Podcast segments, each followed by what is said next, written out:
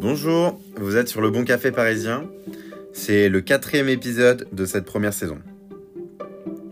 Aujourd'hui, euh, ce que je vais faire, c'est que je vais me poser trois questions différentes et je vais y répondre. Donc bien entendu, euh, les questions vont tourner autour du café. Euh, mais dans un futur proche, mon idée, c'est en invitant des invités sur le podcast, c'est de parler de sujets un peu plus business concernant le café, de quand des coffee shops vont être montés par Ada Barista, etc. Comment ils vont faire. Ça sera des questions intéressantes et je vous tiens au courant de tout ça. La première question, ça sera combien de temps est-ce que l'on peut conserver le café? La deuxième question, c'est euh, quel lait prendre avec son café? Et la troisième, comment est-ce que l'on décaféine le café? Pour cette première question, euh, c'est combien de temps est-ce que l'on conserve le café? Donc là, il y a deux réponses différentes en fonction de la forme du café. Soit le café est toujours sous la forme de grains verts.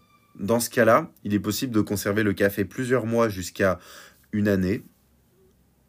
Euh, au-delà, ce qui va se passer, c'est que la qualité des lipides euh, vont euh, réduire, donc les lipides vont se dégrader et vont s'oxyder.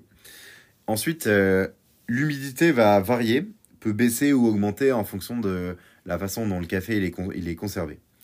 C'est pour ça qu'on conseille en général de pas prendre des grains verts qui sont trop vieux. Sinon, on va dire qu'ils vont être old crop ou past crop. Ça veut simplement dire que c'est euh, la récolte précédente euh, et donc que le café n'est plus totalement frais. Si le café il est trop vieux, il va généralement avoir un goût un peu boisé qui va nous rappeler la toile de jute. Et la toile de jute, qu'est-ce que c'est? C'est de la toile qui va composer les sacs dans lesquels on va transporter le café euh, des pays producteurs, donc généralement autour de l'équateur, jusque dans, nos pays, là où on consomme le café.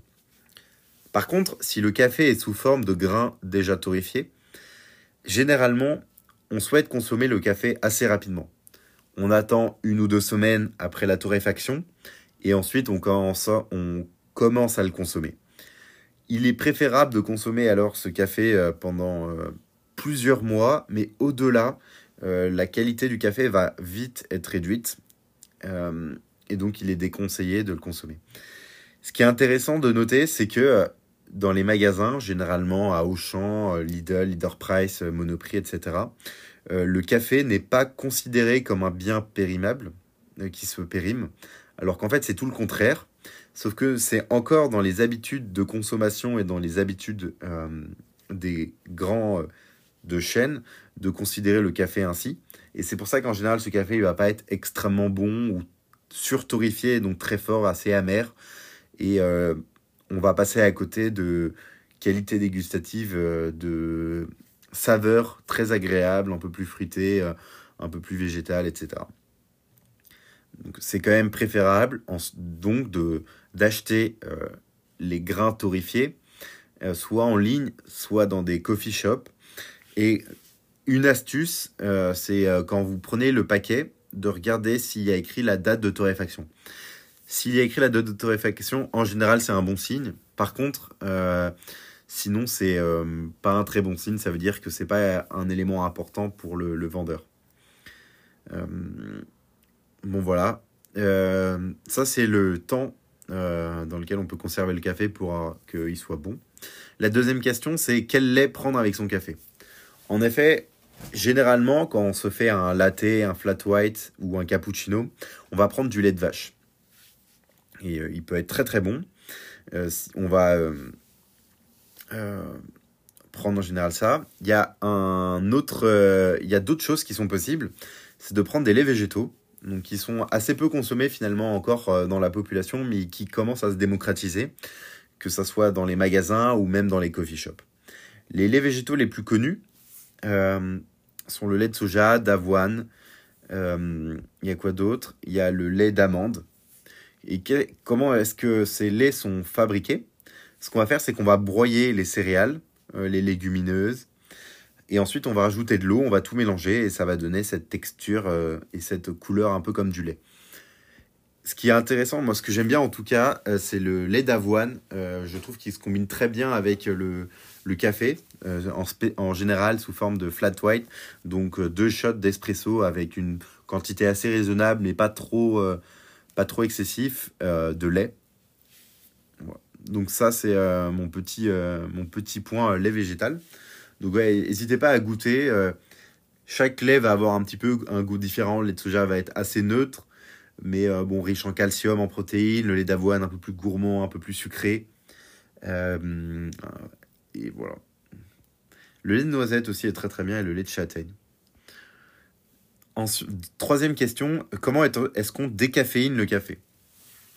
Donc, euh, avant de vous expliquer les méthodes d'extraction de la caféine, euh, alerte, alerte, je n'ai jamais goûté euh, de café de spécialité décaféiné. Donc, je ne sais pas du tout ce que ça vaut. donc, voilà, si vous vous posez la question, bah, c'est encore une, quelque chose que j'ai envie d'essayer, j'ai envie de goûter. Et euh, bah, j'espère euh, un jour, euh, bientôt, pouvoir goûter ça. Donc voilà, quand j'ai goûté du café décaféiné, ça va être soit au restaurant, quand ils proposent le soir, soit sous, les, sous forme de capsule Nespresso. Pour l'extraction de la caféine, il y a trois méthodes connues. Il y a une méthode à base de solvant, une méthode à base d'eau et une méthode à base de dioxyde de carbone. Donc comment est-ce que ça va marcher euh, pour la méthode avec le solvant, donc je ne sais pas du tout quel solvant c'est. Je pense que c'est. Euh, bon, on peut regarder sur internet hein, pour ceux qui sont spécialistes de chimie. Euh, on va chauffer, humidifier avec de la vapeur et de l'eau chaude les cafés. Ça va permettre d'ouvrir les pores. Donc, comme si nous, on allait à la piscine avec l'eau très chaude et qu'on sortait de la piscine ou quand on est dans une douche et qu'on y reste très longtemps. Ensuite, on va y ajouter le solvant et euh, la décaféination va commencer. donc, euh, le café va s'extraire. Il va être fixé sur le solvant. Euh, et ensuite, on va récupérer les grains verts et on va les rincer abondamment pour enlever toute trace de ce solvant qui n'est pas très bon pour la santé. Donc, c'est une méthode qui fonctionne et qui existe depuis deux siècles. et voilà. Ensuite, la deuxième méthode, c'est la méthode à base d'eau. Euh, donc, c'est un peu la même idée. On va prendre les cafés, euh, les grains verts, on va le mettre dans de l'eau chaude. Et euh, l'idée, c'est que les nutriments, ce qui va composer le café et la caféine, va s'extraire naturellement de par le fait que les pores sont ouverts.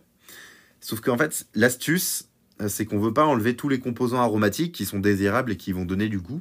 Et donc, en fait, dans l'eau chaude, on va y rajouter d'autres euh, molécules qui vont composer ce composant. Et donc, en fait, l'eau va être saturée, ce qui fait que ces composants vont rester au sein du grain vert. Et euh, seule euh, la caféine va s'extraire. Et ainsi, on va pouvoir avoir un grain vert décaféiné.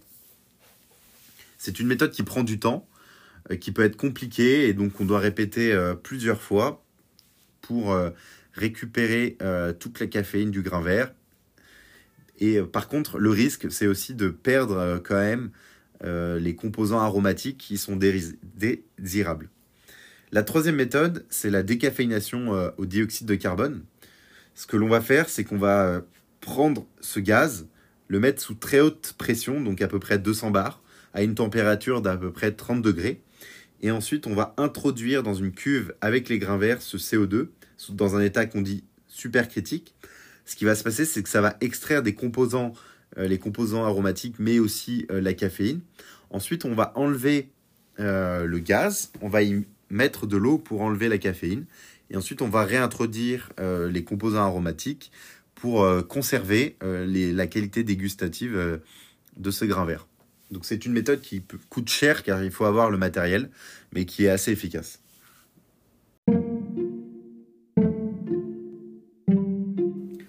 Donc là, on a vu trois méthodes pour décaféiner le café, euh, avec un solvant, avec des solvants chimiques, avec de l'eau et avec du dioxyde de carbone. Donc c'est euh, tout pour aujourd'hui. Donc euh, qu'est-ce qu'on a vu aujourd'hui? On a vu combien de temps est-ce que l'on peut conserver le café, de quel lait prendre avec le café? Donc là, je vous ai surtout parlé de, des différents laits végétaux. Et enfin, de comment est-ce qu'on décaféine le café? Donc bah merci de, m'avoir écouté. J'espère que ça vous a plu.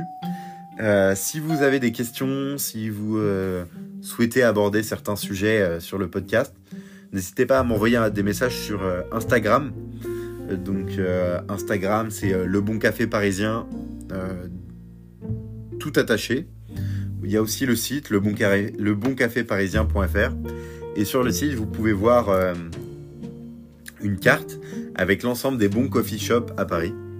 Euh, donc si vous aimez tout ça, n'hésitez pas à mettre des likes sur les photos Instagram, à vous abonner sur Spotify, sur Instagram.